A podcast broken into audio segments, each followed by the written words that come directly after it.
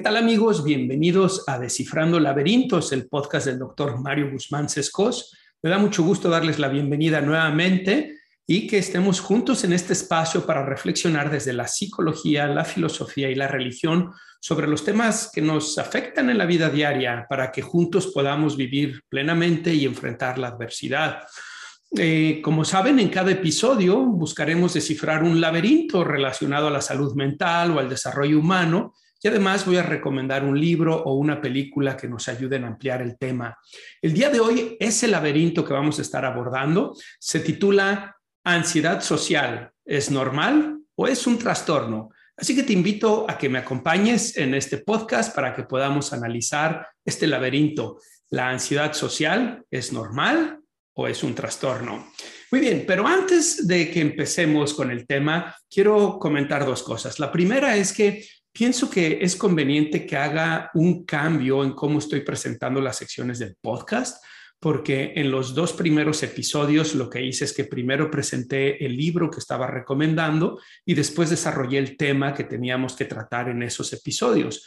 Sin embargo, al estarlos escuchando, me da un poco la impresión de que no es la mejor forma de hacerlo, que tal vez es conveniente que empiece abordando el tema del día y al final dejamos la sección para la recomendación del libro, película o programa de televisión que tenga para ustedes. Así que si les parece, así lo vamos a hacer el día de hoy. Vamos a empezar con el tema de la ansiedad social, ¿es normal o es un trastorno? Y después, una vez que lo concluyamos, vamos a trabajar con el libro que les recomiendo el día de hoy, que además es un libro extraordinario, bellísimo, uno de mis libros favoritos. Bueno, em, pero antes de empezar el tema de la ansiedad social, Quiero darle las gracias a todas las personas que me han contactado, eh, ya sea dejando sus comentarios, sus preguntas, eh, sus sugerencias de programas en la descripción de cada episodio. Y recuerda que tú puedes hacer eso si nos estás escuchando en Spotify. En la parte de la descripción del episodio, ahí hay una parte donde tú haces clic y puedes escribir tu comentario o puedes hacer una sugerencia para un programa posterior.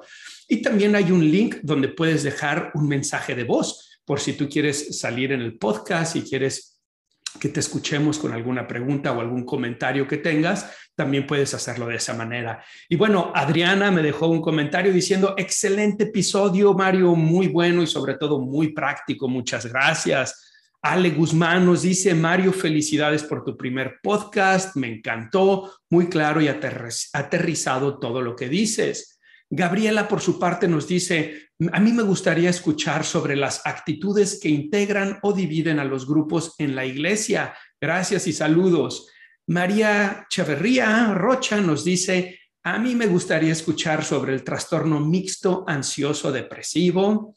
Eh, Lidia, Lidia nos dice, a mí me gustaría escuchar sobre la terapia de esquemas y éxito con tu podcast.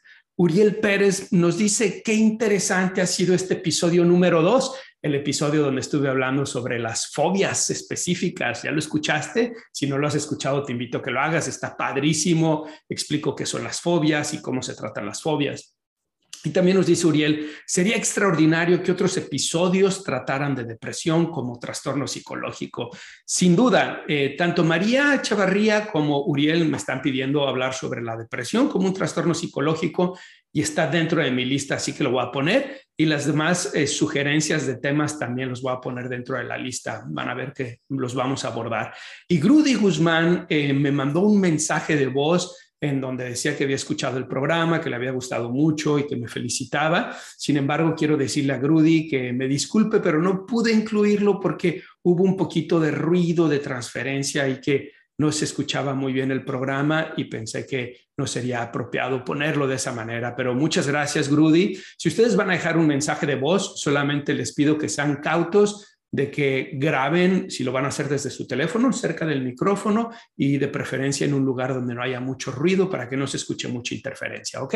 Muy bien, bueno, pues ahora sí, habiendo dicho eso, habiendo ido con las personas que dejaron sus comentarios, habiendo explicado que el libro lo vamos a hablar hasta el final del podcast, Ahora vamos a empezar con el tema de la ansiedad social. Antes solamente agradecerles a todos los que han estado dejando sus calificaciones en Spotify, en, en iTunes, en Apple Podcast. Recuerden que este podcast se puede escuchar en Spotify, Anchor, Apple Podcast, uh, Google Podcast, Amazon Music y también, claro, en YouTube, que estoy subiendo los videos y que la gente me ha dejado muchos comentarios muy positivos ahí, por lo cual estoy muy agradecido también con todos ustedes que me están viendo en YouTube y dejando sus comentarios. Eh, tenemos personas que nos están escuchando en Colombia, en Perú, en Ecuador, en Estados Unidos, en México, en un montón de partes y la verdad es que me siento muy bendecido, muy agradecido con todos ustedes por su apoyo y me alegra que les esté gustando este contenido.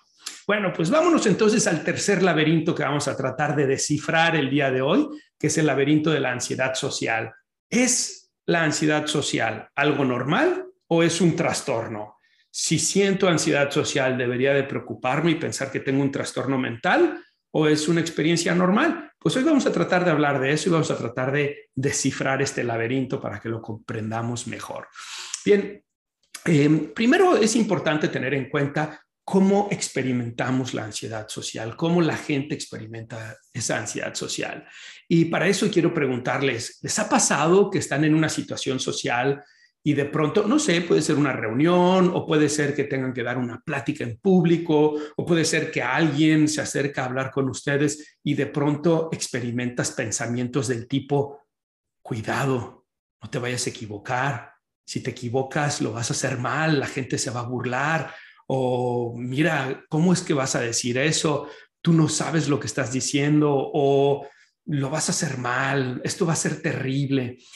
¿Te ha pasado alguna vez eso? ¿Te ha pasado que cuando te piden hablar en público o estar en una situación en público, empiezas a tener esos pensamientos?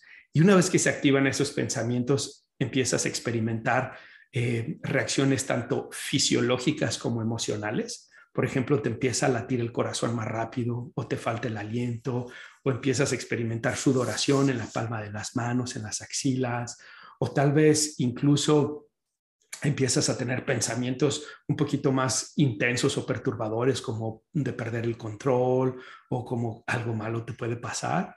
¿O te ha sucedido que cuando estás en una situación social así, y empiezas a tener pensamientos de, oh, lo vas a hacer mal, la gente se va a reír, la gente va a pensar que no eres capaz, la gente va a pensar que no eres lo suficientemente inteligente, lo que haces es que evades la situación y entonces ya no quieres enfrentar la situación, tal vez pones un pretexto y dices, discúlpame, me siento mal, no voy a poder ir, o saben que recibí una llamada, tengo que salirme, o simplemente te escabulles y te vas. Bueno, todas esas son señales de ansiedad social. Y tenemos que ver cuándo esa ansiedad social es normal, cuándo esa ansiedad social es parte de un trastorno que llamamos trastorno de ansiedad social. Porque sí, efectivamente, la ansiedad social puede ser tanto una experiencia normal como un trastorno que requiere tratamiento. Y quiero compartirles mi propia experiencia. Eh, como ustedes se habrán dado cuenta por los videos que subo a YouTube y por este podcast que estamos haciendo con ustedes, tengo una personalidad que tiene una tendencia extrovertida, ¿no? Soy una persona que me siento cómodo hablando con la gente, me siento cómodo estando en lugares eh, donde hay distintas personas interactuando con las personas y por lo tanto ustedes tal vez pensarían que yo no soy una persona que experimenta ansiedad social. Pues, ¿qué creen? Están equivocados. Yo también experimento ansiedad social y la he experimentado hasta tal punto que he llegado a considerar que tal vez tenía indicadores del trastorno de ansiedad social.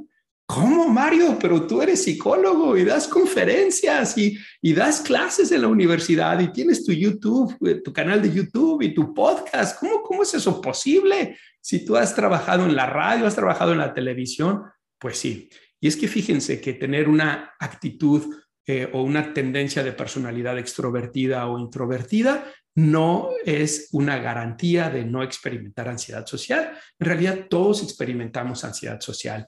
Y en mi caso empecé a experimentarla cuando me vine a vivir aquí a Estados Unidos y tuve que empezar a desenvolverme en medio de una circunstancia que fue difícil para mi familia y para mí porque vinimos en circunstancias especiales, tuve que conseguir trabajo, tuve que sacar adelante a mi hijo que estaba en el hospital y al mismo tiempo tuve que aprender a hablar inglés porque mi inglés era bastante limitado cuando vine aquí. Entonces, esa situación generó una serie de pensamientos de no lo estoy haciendo bien, la gente no está entendiendo lo que les estoy diciendo, mi acento es muy fuerte, muy marcado, y esa serie de pensamientos que yo estaba teniendo empezó a incrementar mi ansiedad social, a tal punto que hubieron momentos en donde yo también decía, mejor no voy a ir, mejor no quiero hacer eso, ¿no?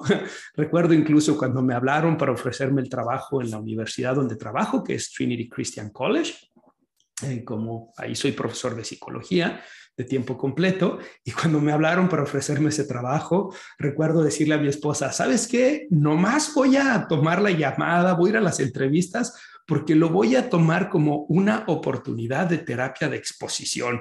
Pero si por mí fuera, la verdad ni lo haría. Mis niveles de ansiedad estaban altos y estaban haciendo o estaban promoviendo la idea de que debía de evadir esa situación. Como ustedes pueden inferir, no lo hice y ya tengo casi cuatro años trabajando en la universidad. Ha sido una experiencia extraordinaria poder trabajar con mis alumnos ahí en la universidad, tanto alumnos de pregrado como de posgrado, y retomar eh, la parte de la investigación, que es una parte que tenía un poco abandonada también, ¿no? Pero sí, es decir, todos podemos experimentar ansiedad social, todos podemos tener esos pensamientos de autoevaluación negativos, esos pensamientos acerca de cómo los demás nos están evaluando de manera negativa, que pueden incrementar nuestra ansiedad social. Sin embargo, habrán algunas personas que van a tener esa ansiedad social a un nivel que es incapacitante, que provoca un malestar clínicamente significativo y que afecta el área laboral y el área social en su vida de manera importante o significativa. Cuando eso sucede, ya estamos hablando del trastorno de ansiedad social. Pero no me voy a adelantar porque eso lo vamos a ver un poquito más adelante. Primero quiero explicarles ¿Por qué tenemos ansiedad social? Quiero explicarles algunas teorías, algunas ideas de, que tenemos en psicología de por qué las personas desarrollamos ansiedad social. Y lo primero que tenemos que tener en cuenta es cómo se da el desarrollo humano. Y si ustedes piensan en sus hijos o si se acuerdan cuando ustedes eran niños, pues nosotros crecemos en ambientes sociales, la mayoría de nosotros en una familia, en donde en esa en ese ambiente eh, social, en esa familia, se generan interacciones. Y esas interacciones a veces son agradables o a veces son desagradables. Cuando nosotros somos chiquitos y estamos llorando o estamos haciendo un berrinche, es una interacción desagradable para las otras personas. Pero cuando somos chiquitos y nosotros estamos contentos, eh, jugamos, seguimos instrucciones, es una interacción agradable para las otras personas. Y lo que sucede es que dependiendo de esa interacción, vamos a obtener respuestas. La gente o nos va a reforzar la conducta o va a castigar la conducta. Cuando los papás voltean y le dicen a su hijo, qué bien hijo, me siento muy orgulloso de ti, hazme otros ojitos, cuéntame otro chiste. ¿Qué estamos haciendo? Estamos reforzando la conducta y el niño está aprendiendo, ah, lo que hago les gusta, lo que hago está bien. Pero si el niño se comporta de una manera, digamos, que no es agradable para la otra parte. Está haciendo un llanto, está haciendo un berrinche, no está siguiendo las instrucciones. Tal vez el papá o la mamá le va a decir, estoy molesto contigo, estoy enojado contigo, no está bien lo que estás haciendo. ¿Por qué estás actuando de esa manera? Esa interacción es necesaria para regular nuestra conducta y nuestras emociones. Es importante que los papás tengamos esa capacidad de darles información a nuestros hijos en base a la conducta que ellos están haciendo para que ellos sepan qué es apropiado y qué no es apropiado. Sin embargo, hay papás que pueden ser muy extremistas en esto. Tal vez pueden ser un poco dramáticos o exagerar sus respuestas. Y cuando el niño hace algo que no les gusta, los papás pueden reaccionar de manera dramática. ¿Cómo es posible? ¿En qué cabeza cabe? ¿Que estás tonto? ¿Que no estás viendo lo que está sucediendo, eh, pero ¿por qué no eres más inteligente? ¿O por qué eres tan necio? ¿Y qué es lo que está sucediendo? El niño en esa interacción no solamente está recibiendo una información de si su conducta fue adecuada o no adecuada, sino que además está recibiendo una evaluación acerca de su conducta y de su persona de manera exagerada, distorsionada, que no es apropiada. Y por lo tanto, ese niño va a empezar a internalizar esos mensajes, ¿ok? Entonces, la ansiedad social se puede dar como resultado del desarrollo normal por esa información, esa respuesta que la gente tiene a nuestras conductas, cuando son respuestas moderadas, se va a generar un nivel de ansiedad social normal que todos vamos a tener, a más o menos. Ahorita voy a explicarles más acerca de eso.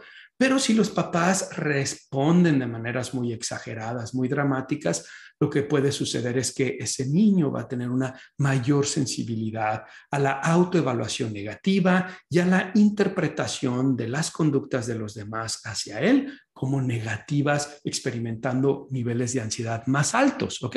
Entonces, por eso es muy importante tener en cuenta esa parte. Eso es algo que puede ayudarnos a entender por qué tenemos ansiedad social los seres humanos. Pero hay otro eh, elemento que es importante tener en cuenta. Este otro tiene que ver más no con una explicación del desarrollo, sino con una explicación desde los sesgos cognitivos. ¿Habían escuchado esa palabra, sesgos cognitivos? ¿No? Eh, a los psicólogos nos encanta, sobre todo los psicólogos que aplicamos una terapia que se llama terapia cognitivo-conductual. Y de hecho tengo un artículo y tengo un video sobre sesgos cognitivos que te invito a que los revises. El video está en mi página de YouTube en mi canal de YouTube y el artículo está en mi página de internet que es www.drmarioguzman.com. Ahí lo vas a encontrar como errores del pensamiento, se llama el artículo, ¿ok? Bien, estos sesgos cognitivos o errores del pensamiento es la forma en que nuestra mente interpreta las situaciones que vivimos de manera distorsionada. Todos tenemos sesgos cognitivos porque nuestra mente no es 100% objetiva. Nuestra mente no funciona siempre de manera racional, sino que a veces tenemos interpretaciones que son erróneas, que provocan pensamientos irracionales y que no nos permiten ver la realidad de manera clara o objetiva. Eso es lo que llamamos sesgos cognitivos. Y en realidad hay una lista como de 50 o 60 sesgos cognitivos, pero en psicología los más comunes son eh, son 12 sesgos, ¿ok? O son los que más comúnmente vemos con pacientes que tienen problemas de ansiedad o problemas de depresión. Y en el caso de las personas que tienen ansiedad social, tienen tres sesgos cognitivos en particular. El primero de ellos es la catastrofización. Sería terrible si me equivoco. La gente va a pensar que soy totalmente incompetente. Ahorita vamos a hablar también de otros dos sesgos, pero eh, sería terrible si me equivoco, podría perder mi trabajo, no me van a contratar, algo malo puede suceder. La gente se dice esas cosas. El otro sesgo es el que llamamos adivinación del futuro no, si voy ahí y hablo en público, lo voy a hacer muy mal. O si, si doy mi opinión, no va a ser bien recibida. O si voy a ese evento social, nadie va a querer hablar conmigo. ¿Se fijan? Es como si la persona pudiera adivinar lo que va a pasar en el futuro.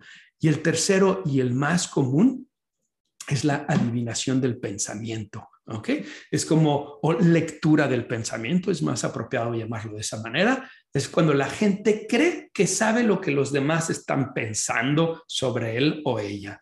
No van a pensar que no soy competente, van a pensar que no soy inteligente, yo no debería de, ellos van a pensar que no debería de estar haciendo esto, van a pensar que soy raro, que soy extraño, ¿no? Entonces, ¿qué es lo que está pasando? Estos sesgos cognitivos están provocando una realidad distorsionada en donde las personas con ansiedad social imaginan o imaginamos, porque todos tenemos ansiedad social a mayor o menor grado, imaginamos escenarios negativos, escenarios peligrosos. Y si se acuerdan, cuando hablamos en el primer episodio que dijimos que la ansiedad es un mecanismo de defensa que nos alerta sobre el peligro, lo que sucede es que cuando tenemos estos sesgos del pensamiento, la amígdala, esa región en forma de almendra en el cerebro, se va a activar y va a decir peligro, peligro, peligro, peligro, y entonces vamos a tener los síntomas de la ansiedad social.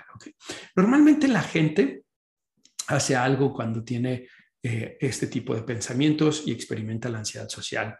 Y lo que hacen es que evaden la situación, se van del lugar o dicen que no pueden acudir o inventan un pretexto para no estar ahí. Y esas se llaman conductas de evasión. Y esas conductas de evasión en realidad refuerzan el problema de la ansiedad social. Pero les voy a hablar de eso un poquito más adelante, porque quiero ahora explicarles dos teorías más que me parece que pueden ser importantes para entender por qué tenemos ansiedad social. Y la siguiente teoría es la visión evolutiva, es decir, una teoría que se basa en la perspectiva evolutiva, en el entendimiento de que la ansiedad tiene un fin evolutivo para mm, preservarnos, para preservar la existencia, la vida y también para la procreación.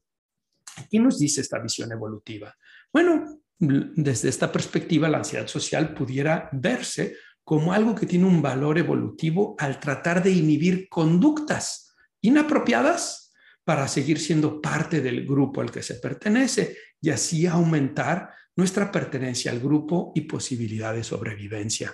¿Qué quiere decir esto? Lo que quiere decir es que las primeras comunidades o los primeros seres humanos en, la Tierra eh, tuvieron una experiencia sumamente difícil. Yo escucho a la gente que se queja hoy en día y dice que la vida es muy difícil y digo, ¿en serio? Con aire acondicionado, con una casa, con internet, con un coche, con comida los 12 meses al año, eh, con atención médica. Es muy difícil la vida, porque si piensan en los primeros humanos, ellos sí que la tenían muy difícil los mataban los predadores, los mataban los insectos, estaban eh, vulnerables ante la tempestad, ante, eh, ante el medio ambiente, ¿no? Por eso la expectativa de vida era tan baja, tan poca. Era eh, al principio, si mal no recuerdo, la expectativa de vida de los primeros seres humanos era de 18 años. ahora la expectativa de vida es de 80 años. Entonces, imagínense todo lo que hemos avanzado, ¿no? Pero bueno, en un ambiente así de hostil, así de difícil como era para los primeros humanos, la mejor estrategia de sobrevivencia que ellos tenían no eran sus músculos, no eran las armas, no era su valentía, sino era el grupo.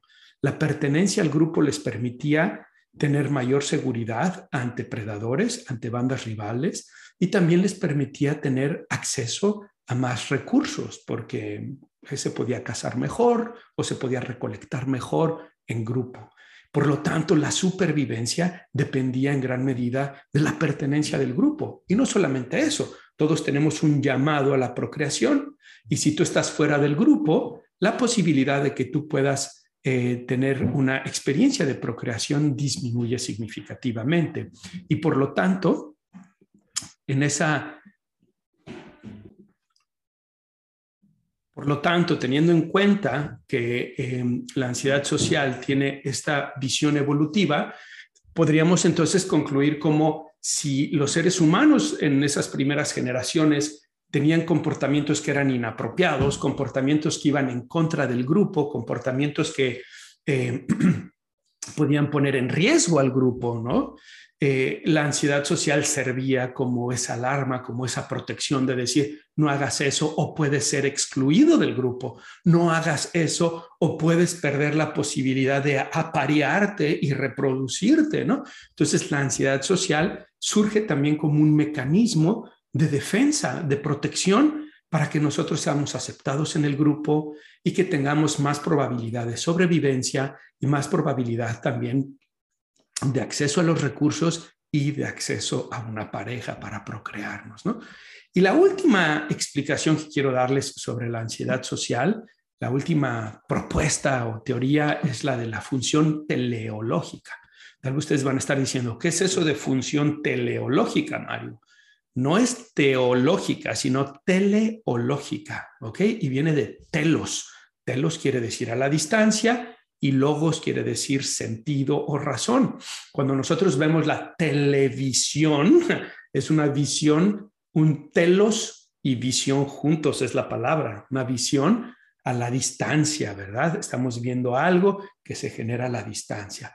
Bueno, la función teleológica en la conducta humana quiere decir sobre las cosas que hago y que cobran sentido a la distancia, que cobran sentido con el tiempo, que es después que puedo ver que el sentido que tenía esa conducta, ¿no? Por ejemplo, yo que inmigré aquí a Estados Unidos y he tenido la oportunidad de estar con tantos inmigrantes aquí en Estados Unidos, me doy cuenta de que en realidad es una, es una decisión teleológica, porque los inmigrantes, la primera generación, los que venimos aquí, no la pasamos tan bien como la gente lo cree. Es un, un nivel de esfuerzo, de sacrificio, de trabajo extraordinario, desgastante. Eh, sí, eh, hay muchas recompensas y no voy a decir que no, hay muchas gratificaciones, ¿verdad? Muchas recompensas por ese esfuerzo, pero en realidad hacemos todo este esfuerzo por la siguiente generación. Es la siguiente generación la que va a poder experimentar los beneficios de ese movimiento migratorio al acudir a la escuela, a desarrollar su red social, al poder acudir a las universidades, al poder eh, desarrollar su, propia familia aquí, tener un trabajo y gozar de los beneficios que el país en ese lugar puede ofrecerles, ¿no? Entonces es una función teleológica. Bueno, la ansiedad social también tiene una función teleológica. ¿Y cuál es esa función? Bueno, es que es una oportunidad para prepararnos mejor y para afrontar situaciones difíciles pero necesarias ya sea porque representan una oportunidad o un desafío. Quiero poner un ejemplo de lo que estoy diciendo. Este fin de semana atendí un congreso de la eh, Association for Psychological Science, ¿no? Asociación para la Ciencia de la Psicología. Es una asociación muy importante aquí en Estados Unidos eh, que busca, eh, digamos, reunir a psicólogos eh, que están para que puedan mostrar sus investigaciones en los temas que están trabajando. Y claro, hay distintas áreas en las que la psicología hace investigación, no solamente el área clínica, está el área social, está el área educativa, está el área política, está el área del deporte, está el área del desarrollo humano. Y hay un área que a mí me interesa mucho, que es la de la psicología y la religión, es investigación en eh, la conducta humana en torno a el fenómeno de la religión. Pero como ustedes saben, la psicología eh, en muchas ocasiones ha sido antagónica de la religión, ha tenido una actitud no solamente mm, de no apoyar la religión, sino de ataque directo a la religión. Y eso es porque en la psicología hay un sesgo que se llama el sesgo liberal. Es un sesgo que tiene que ver con que nueve de cada diez psicólogos se identifican como de izquierda, ¿no? Entonces lo que hace es que la narrativa en la psicología es mucho más desde una política, desde una perspectiva política liberal que de una perspectiva política de derecha, ¿no? Yo en lo particular no me identifico ni con los de izquierda ni con los de derecha, me identifico menos con los de izquierda que con los de derecha, me identifico más con los de derecha que con los de izquierda, pero no puedo decir que soy de derecha o de izquierda, ¿no? Eh, en fin, la cosa es que en esta específica área de la psicología, que es la psicología y la religión, ese sesgo liberal es muy, muy constante y sonante, ¿no? Y entonces mucha de la investigación que se hace tiene que ver con una forma de presentar la religión como algo negativo en el ser humano, ¿no? Cuando tenemos mucha investigación que señala lo contrario, porque las personas que practican una creencia religiosa tienen mejor salud física, mejor salud mental, mejores relaciones amorosas de pareja y tienen eh, una experiencia de mayor sentido y propósito en la vida que les sirve como un mecanismo de protección ante las dificultades y la adversidad. No lo digo yo, lo dice años y años de investigación. Pero, como les decía, esta, esta área de la psicología que se llama psicología y religión les gusta hacer investigación para presentar la religión de una manera negativa e incluso utilizan constructos o conceptos que tienen un tinte negativo, ¿no? Como por ejemplo, en una de las conferencias que atendí, decían o clasificaban las sociedades en dos tipos de sociedades. Una eran las sociedades seculares, a las cuales las clasificaban como funcionales, y las otras eran las sociedades tradicionales, religiosas, que las clasificaban como disfuncionales, ¿no? Entonces, estaba yo en este simposio escuchando todo esto y no me aguantaba, experimentaba mucha ansiedad social y esa ansiedad social que estaba experimentando tenía que ver con dos cosas. Una, que yo pensaba, estos están presentando investigación basados en un sesgo liberal donde están tratando de presentar la religión desde una perspectiva negativa, dejando a un lado todos los aspectos positivos y donde se está viendo su sesgo en la forma en cómo desarrollan estos conceptos, ¿no? Eh, secular funcional, tradicional disfuncional. Y segundo, sentía un, llamado de responsabilidad, ¿no? Un llamado a decir, como psicólogo y también como alguien que soy una persona religiosa, una persona que tiene mm, creencias religiosas y que ha experimentado todos esos beneficios y que además conozco la información científica de los beneficios de la religión, tengo que decir algo, ¿no? Pero claro, estás en un simposium lleno de colegas que nueve de cada diez tienen perspectivas más semejantes a las que se están presentando, vas a experimentar ansiedad social. Y eso es lo que me sucedió. Pero fíjense, esa ansiedad lo que hizo es que me, me permitió verlo como una oportunidad y como un desafío al mismo tiempo. Y lo que sucedió es que mientras los estaba escuchando, yo iba tomando notas, y e iba pensando, meditando lo que ellos estaban diciendo para tratar de identificar, digamos, los puntos flacos de sus argumentos y entonces poder entablar una conversación con ellos. Y eso es lo que hice al final, levanté mi mano y lo primero, y esta es una recomendación que les hago a todos, cuando quieran entablar un diálogo genuino con otras personas que piensan diferente a ustedes, ya sea en niveles, a, a términos políticos, religiosos, científicos, filosóficos, empiecen haciendo preguntas. Y eso es lo que empecé haciendo yo, ¿no? Les pregunté, ¿pudieras por favor explicarme a, qué te refieres con sesgo religioso? Porque ese era otro concepto que usaban constantemente. Y me dio una definición, bastante flojita la definición. Después le pregunté, ¿pudieras ahora decirme a qué te refieres cuando hablas sociedades seculares funcionales y sociedades tradicionales disfuncionales, porque esos son conceptos psicopatológicos. Y me llama mucho la atención que tú estás haciendo un estudio descriptivo y estás utilizando esos conceptos en las muestras que estás utilizando, ¿no?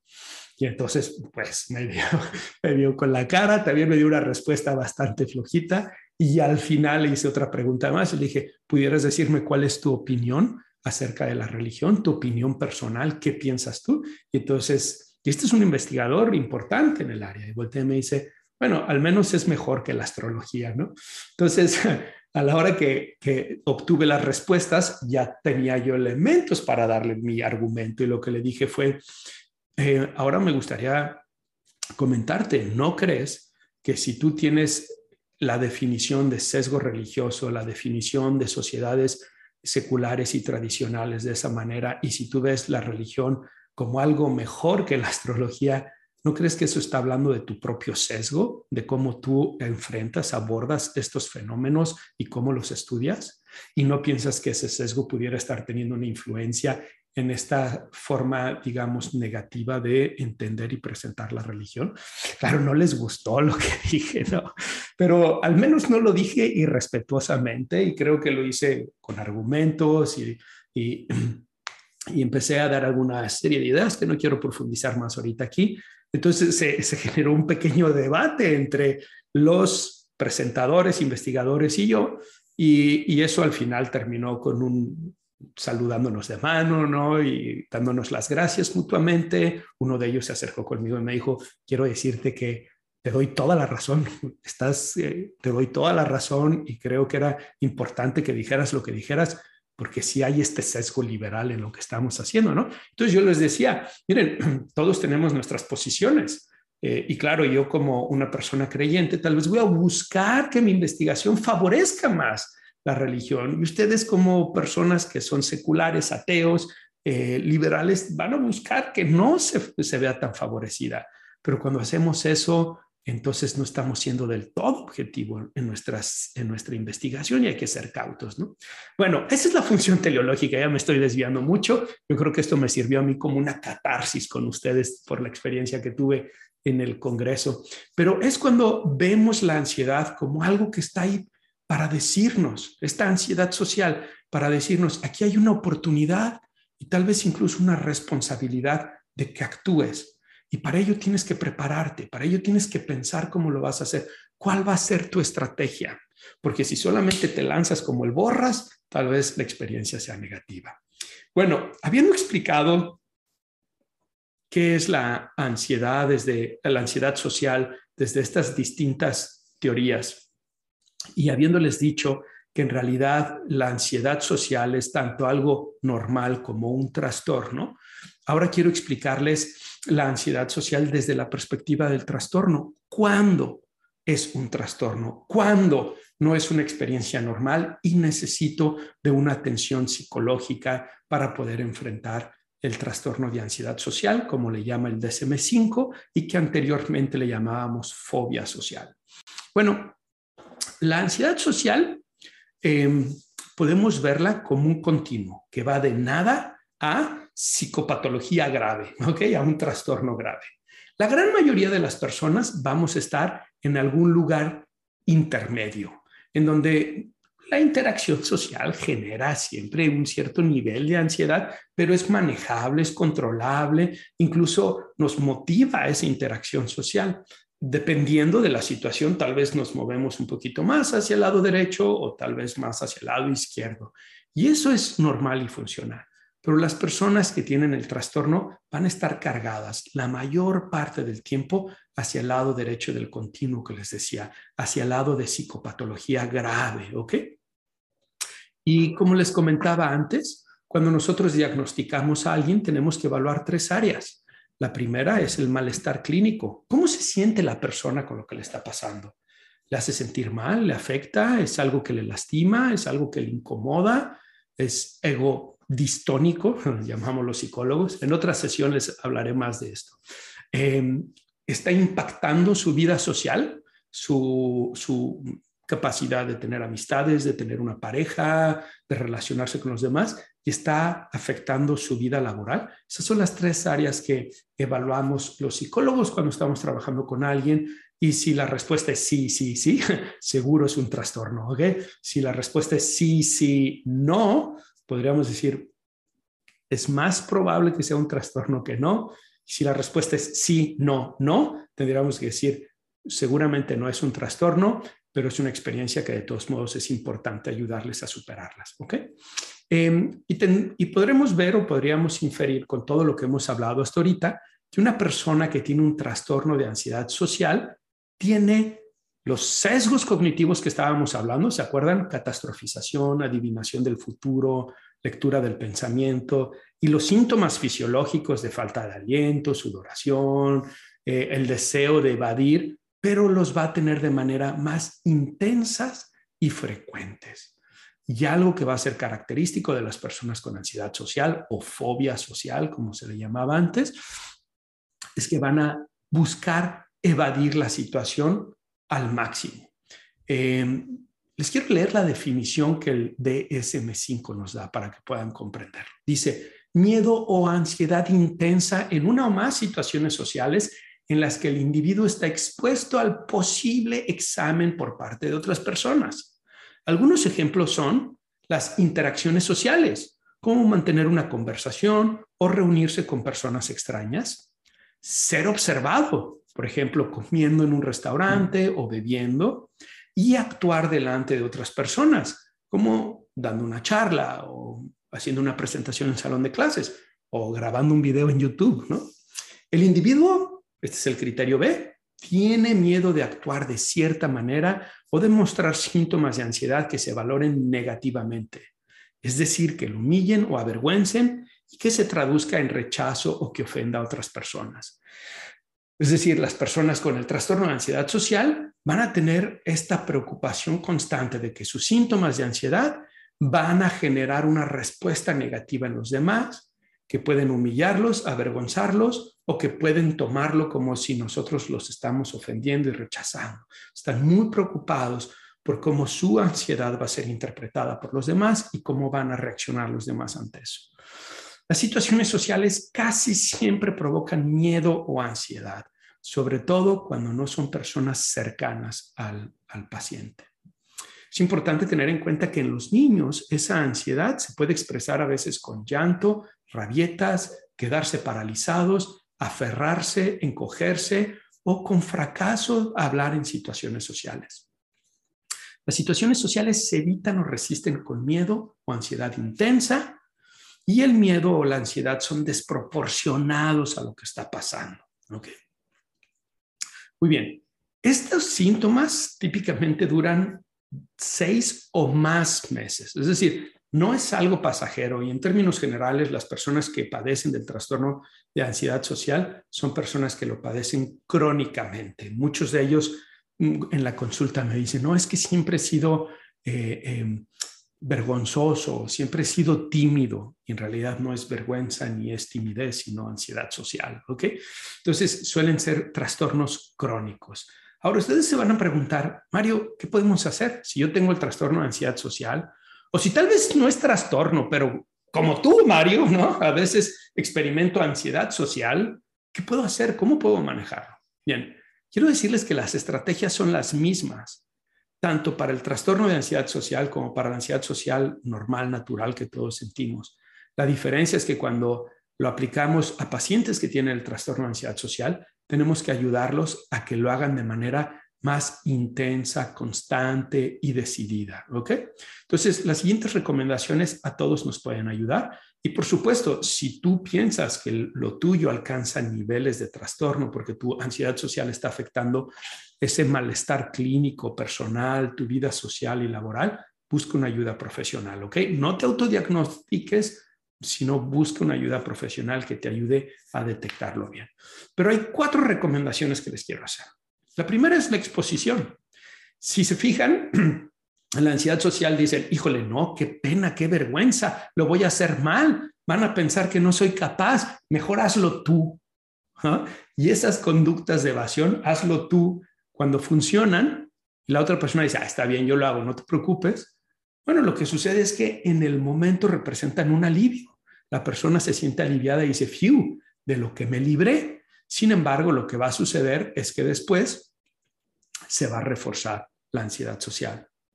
Y van a pensar, su cerebro, su mente va a pensar, esa situación es tan peligrosa que necesito evadirlas. Y como no se están dando la oportunidad de exponerse a esas situaciones, no tienen información que contradiga lo que están pensando.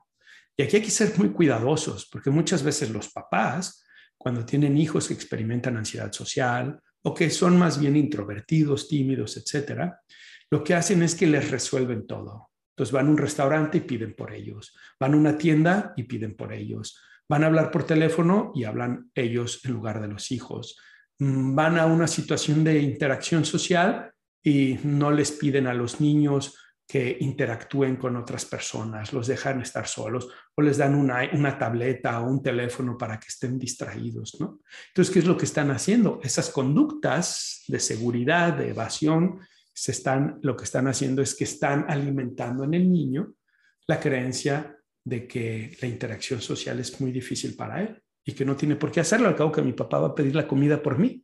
Entonces, hay que ser cuidadosos, porque si tú tienes un hijo con ansiedad social, es importante que le ayudes a que enfrente en lugar de que vada.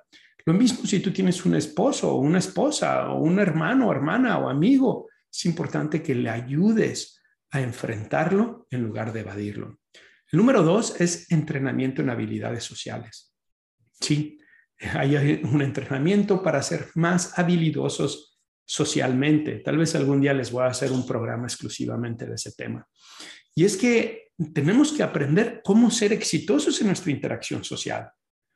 Cuando veo a las personas a los ojos, cuando hablo de frente, cuando utilizo un tono de voz apropiado, cuando tengo mi espalda derecha, cuando estoy siendo asertivo con mis palabras, cuando evito juicios innecesarios, cuando evito utilizar, eh, no sé, eh, nombres específicos que pueden ser ofensivos para las personas. Cuando digo gracias, por favor, disculpa, todo eso me hace más exitoso socialmente. Y muchas personas con trastorno de ansiedad social se ha visto en las investigaciones que tienen déficits en sus habilidades sociales. Y lo que sucede es que entonces tal vez sí cometen errores en la interacción social que hacen que las personas salten ante esos errores y refuerzan su ansiedad. Uy, lo hice mal, ya viste cómo reaccionó. Eso me pasaba a mí con el tema de, del acento en inglés, ¿no? que sobre todo los primeros años mi acento era tan marcado y la forma en cómo utilizaba algunas palabras hacían que para algunos nativos uh, voltearan y me dijeran, excuse me, ¿no? Como, ¿qué pasó? Discúlpame, no entendí, ¿no? Y entonces esas respuestas incrementaban mi ansiedad y decía, híjole, no me entendieron, lo estoy diciendo mal. Y ese, eso se convierte en un circuito de retroalimentación negativa. que está reforzando los pensamientos, ¿no? Entonces, ¿qué es lo que tenemos que hacer? Ayudarles a esas personas, ya sea por su acento o ya sea porque no tienen esas reglas de, digamos, la interacción social básicas, ¿no? Tenemos que ayudarles a que las desarrollen porque van a tener mejores resultados. La tercera es la reestructuración cognitiva. ¿Se acuerdan cuando hablábamos de los sesgos cognitivos? Catastrofización, adivinación del futuro y lectura del pensamiento. Tenemos que ayudarles a las personas a que se den cuenta que el problema no es tanto lo que está sucediendo, no es tanto el que tengan que platicar, no es tanto el que tengan que venir a YouTube a dar una plática, no es tanto que vayan a tener que dar una clase, no es tanto el que vayan a, ser parte del podcast Descifrando Laberintos con el doctor Mario Guzmán, ¿no? El problema es lo que están pensando acerca de eso va a ser terrible, no les va a gustar, me voy a equivocar, voy a fallar, van a darse cuenta que soy un incompetente. Todos esos pensamientos son el problema y tenemos que ayudarles a reestructurarlos, a cambiarlos por pensamientos más objetivos y realistas. ¿Cómo hacemos eso? Bueno, en la terapia les ayudamos a los pacientes a identificar sus pensamientos y a evaluar si son verdaderos, si son útiles o si hay una mejor forma de interpretar la situación.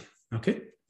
Y el número cuatro es la terapia, que es la terapia cognitivo-conductual, ha mostrado ser eficaz cuando alguien tiene un trastorno de ansiedad social. Yo te diría, si tú consideras que pudieras tener el trastorno, que no es solo ansiedad social pasajera, porque la gente con ansiedad social, que no es un trastorno, a pesar de que se sienten ansiosos, hacen las cosas.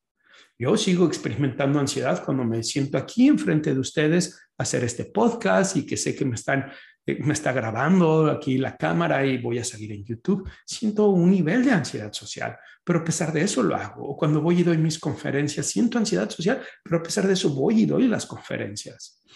Eh, eso es parte de la experiencia normal. Pero si en tu caso es tanto que te paraliza, te impide hacer tus funciones, Tal vez es un trastorno y entonces hay que ir a buscar una terapia cognitivo-conductual. Y hay algunos medicamentos que han probado ser efectivos, em, sobre todo los inhibidores de la recaptura de la serotonina. Son un grupo de antidepresivos que ayudan a pacientes con eh, niveles de ansiedad también, eh, de ansiedad social. Pero algo que es importante tener en cuenta es que esos medicamentos no curan la ansiedad social. Lo que puede servir es una combinación de esos medicamentos con la terapia de exposición. También es cierto que otros medicamentos pueden ser utilizados de manera muy particular, ¿no? Eh, como son los ansiolíticos, las benzodiazepinas, pero necesitan ser bajo supervisión y realmente necesitamos ver el costo-beneficio, porque la mayoría de la gente va a tener muy buenos resultados enfrentando su trastorno de ansiedad social solo con la terapia tal vez no tienen la necesidad del medicamento. Solo casos graves o casos resistentes a, mejorar pudieran verse beneficiados con los medicamentos, pero tienen que ser bajo una estrategia, un plan, porque luego la gente los toma por mucho tiempo y no es conveniente, sobre todo las benzodiazepinas que tienen varios efectos secundarios. ¿ok? Muy bien. Bueno, pues eso es el tema de la ansiedad social que hemos hablado el día de hoy. La ansiedad social es algo normal, o es un trastorno. Y ya vimos que es tanto algo normal como un trastorno.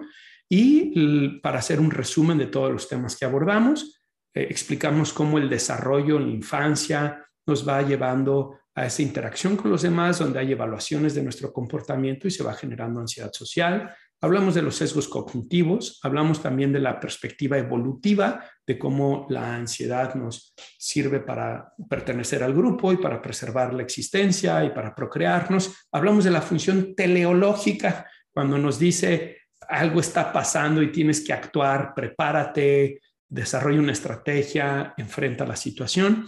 Y después hablamos del trastorno de ansiedad social, cuando es incapacitante, cuando la gente la pasa mal, a nivel clínico, social y laboral y vimos sus características y finalmente vimos también las estrategias o tratamientos que pueden servirle a la gente que tiene trastorno de ansiedad social. Así que vámonos a la última parte del podcast, que es la recomendación del libro. Hoy es otra vez un libro, ya les voy a traer una película.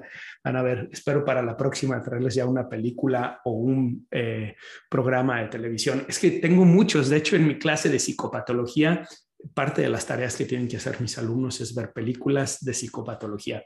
Pero bueno, ya les platicaré de eso después.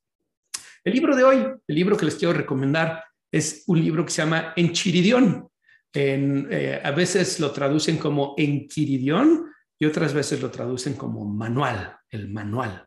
El autor es Epicteto. Y quiero platicarles quién fue Epicteto.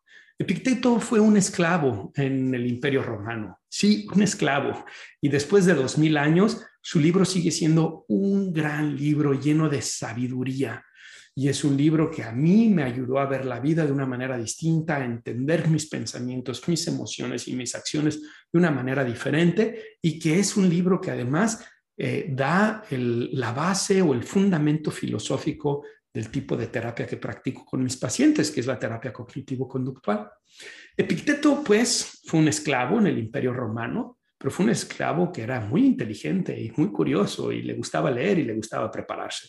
Hay una anécdota, no sé hasta qué punto es real o no, pero dicen que un día su dueño, eh, eh, no sé cómo llamarle, su máster, no sé cómo llamarle, la persona que tenía el poder sobre él, llegó y lo empezó a maltratar en una de sus piernas.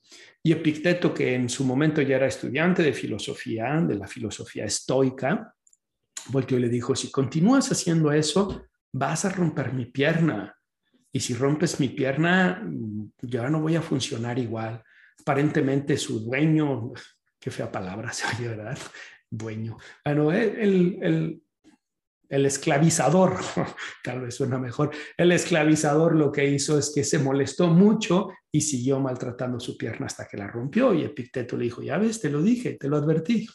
A, pesar, a partir de ese momento, Epicteto se quedó cojo, ya no podía caminar apropiadamente, ya no podía hacer el trabajo físico apropiadamente y algo que fue una tragedia después se convirtió en una gran oportunidad para él porque su esclavizador, dueño, maestro, como le quieran llamar, eh, terminó dándole la libertad. Y una vez que le dio la libertad, Epicteto siguió preparándose, estudiando, leyendo filosofía y convirtiéndose en el más importante maestro de estoicismo, de la filosofía estoica de su época, a tal punto que se le consideraba el Sócrates de Roma se convirtió en un filósofo muy famoso, con muchos alumnos, y escribió este pequeñito libro que se llama Enchiridión o manual. Se los recomiendo ampliamente. Lo van a encontrar en Amazon. Si lo bajan por el Kindle, les va a costar dos dólares, cuando mucho.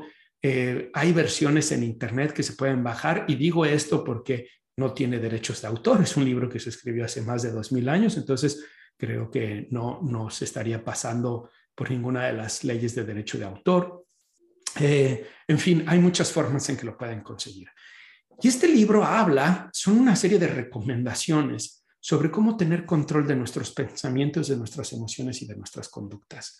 Y la primera página, la primera página sintetiza las, la filosofía de Epicteto de manera extraordinaria. Y quiero leerles esa primera página, si me permiten, porque tiene todo que ver con lo que hoy hablamos de la ansiedad social.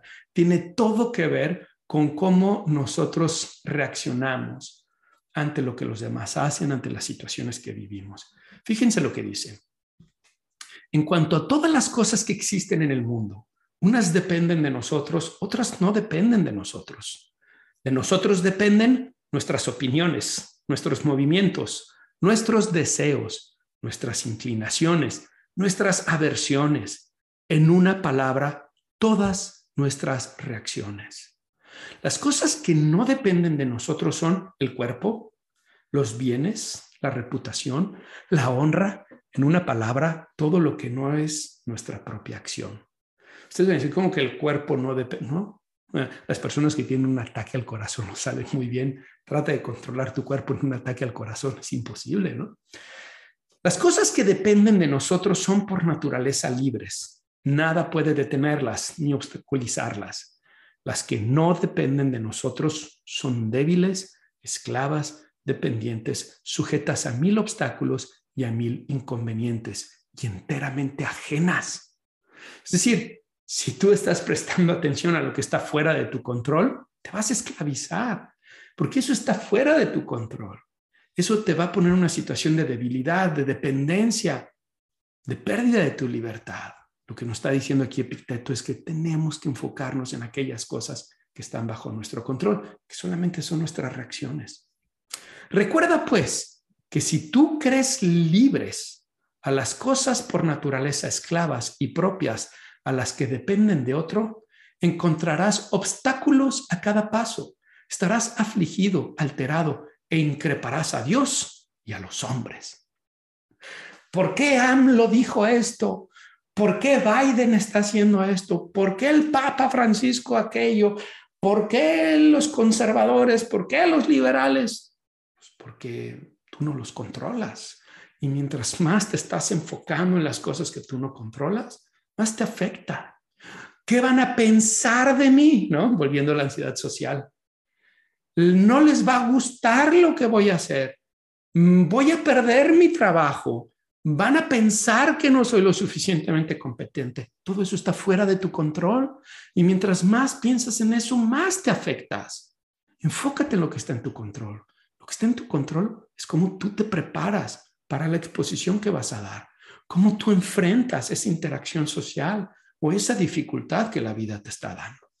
Y esto nos sigue diciendo Epicteto, fíjense. En cambio, si tú tienes a lo que te pertenece como propio y a lo ajeno como de otro, nunca nadie te forzará a hacer lo que no quieres, ni te impedirá hacer lo que quieres. No increparás a nadie, ni acusarás a persona alguna. No harás ni la más pequeña cosa que no desees.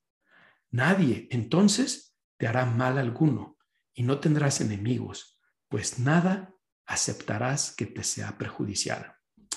Aspirando entonces a tan grandes bienes, recuerda que tú no debes trabajar mediocremente para lograrlos y que en lo que concierne a las cosas exteriores, debes enteramente renunciar a algunas y diferir otras. Pues si buscas armonizarlas y ambicionas estos bienes y también riquezas y honores, quizá no obtengas ni siquiera estos últimos por desear también los otros pero con toda seguridad no tendrás los únicos bienes con los que logras tu libertad y felicidad. Fíjense qué importante lo que nos dice. Sigue pensando en lo que hacen los demás. Sigue pensando en lo que tú quisieras tener. Sigue pensando en todo lo que está mal, en cómo esa persona está actuando mal, en cómo esa persona debería de actuar y vas a ser infeliz. Sigue pensando en por qué esa persona tiene las cosas y tú no las tienes. ¿Por qué esa persona está casado y yo no estoy casado? ¿Por qué esa persona tiene esa casa y yo no tengo esa casa? Sigue pensando en todas esas cosas, va a ser infeliz. Mejor pregúntate, ¿qué tengo que hacer yo para estar casado? ¿Qué tengo que hacer yo para tener una casa así? ¿Qué tengo que hacer yo para lograr esos bienes materiales que deseo?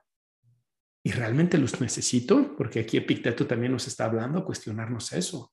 Si te apegas a los bienes tampoco es bueno cómo tú estás enfrentando la vida, cómo tú estás reaccionando a lo que te pasa, porque eso es lo único que tienes control. En la pandemia lo vimos, ¿no?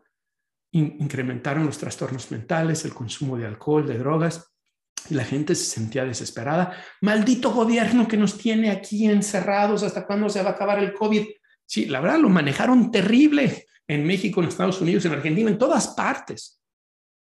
Pero hubieron personas que aprovecharon esos dos años de encierro para hacer ejercicio, para ponerse a leer libros, para tener actividades con sus familias, para desarrollar otras áreas que normalmente no podían.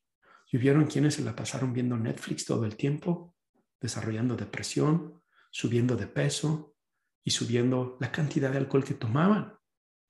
¿Se fijan de una misma situación la forma en cómo reaccionamos va a impactar el resultado de la situación. Por último, el último párrafo. Así, ante toda fantasía perturbadora, nos dice Epicteto, está presto a decir, tú no eres sino una imaginación y en absoluto eres lo que parece. Enseguida examínala con atención y ponla a prueba. Para ello sírvete de las reglas que tienes, principalmente con esta primera que es, a saber, de si la cosa que te hace penar es del número de aquellas que dependen de nosotros o de aquellas que no están en nuestro poder. Di sin titubear. Esa en nada me atañe. Extraordinaria.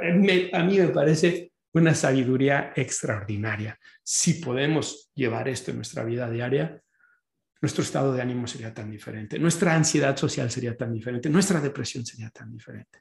Pues está diciendo aquí en este último párrafo. Pregúntate cuando te sientas afectado, ¿qué me estoy diciendo? ¿Qué estoy pensando? ¿Qué es eso que hay dentro de mi mente que está provocando estas emociones? Una vez que lo identificas, pregúntate, ¿está eso bajo mi control o no está bajo mi control? Si está bajo tu control, perfecto, actívate, ponte a hacer algo. Si no está bajo tu control, déjalo, es solo una ilusión. Lo que hacen otras personas, lo que piensan otras personas, lo que dicen otras personas, incluso cuando es acerca de ti, no está bajo tu control. Eso está bajo de ellos. Por eso es lo que ellos hacen y dicen. Lo que está bajo tu control es cómo respondes ante eso. Y ahí espero que puedas hacerlo de una manera constructiva, asertiva y teniendo en cuenta siempre que lo más importante es cómo tú reaccionas ante la vida. Oigan, pues se ha acabado el tiempo, ya creo que me alargué de más. Quiero despedirme, darle las gracias a todos. Nuevamente quiero invitarlos a que se suscriban al podcast. Y como les decía, pueden oírlo en Spotify, pueden oírlo en Apple Podcast, Google Podcast, donde ustedes quieran, pueden darse de alta en él, suscribirse, déjenle una calificación positiva, por favor, porque sirve mucho para el algoritmo y que más personas puedan tener acceso al podcast. Compártanlo con sus amigos, con sus familiares. Y si estás viéndome en YouTube, te, invito a que te inscribas al canal también, a que le dejes un like, un comentario. Y ya saben, pueden participar aquí en el podcast. Uno, eh, hay una zona en donde está la descripción del podcast, donde puedes dejar tus comentarios, preguntas, dudas, sugerencias de programas. También puedes dejar un mensaje de voz y con mucho gusto lo voy a poner aquí en el podcast. Y si tú estás en YouTube, déjame tus comentarios en, el video y con mucho gusto los voy a atender también. Les mando a todos un abrazo. Espero que les haya gustado este tercer laberinto. La ansiedad social es algo normal o es un trastorno. En este su podcast Descifrando Laberintos y espero verlos la próxima. Que estén muy bien. Les mando un abrazo.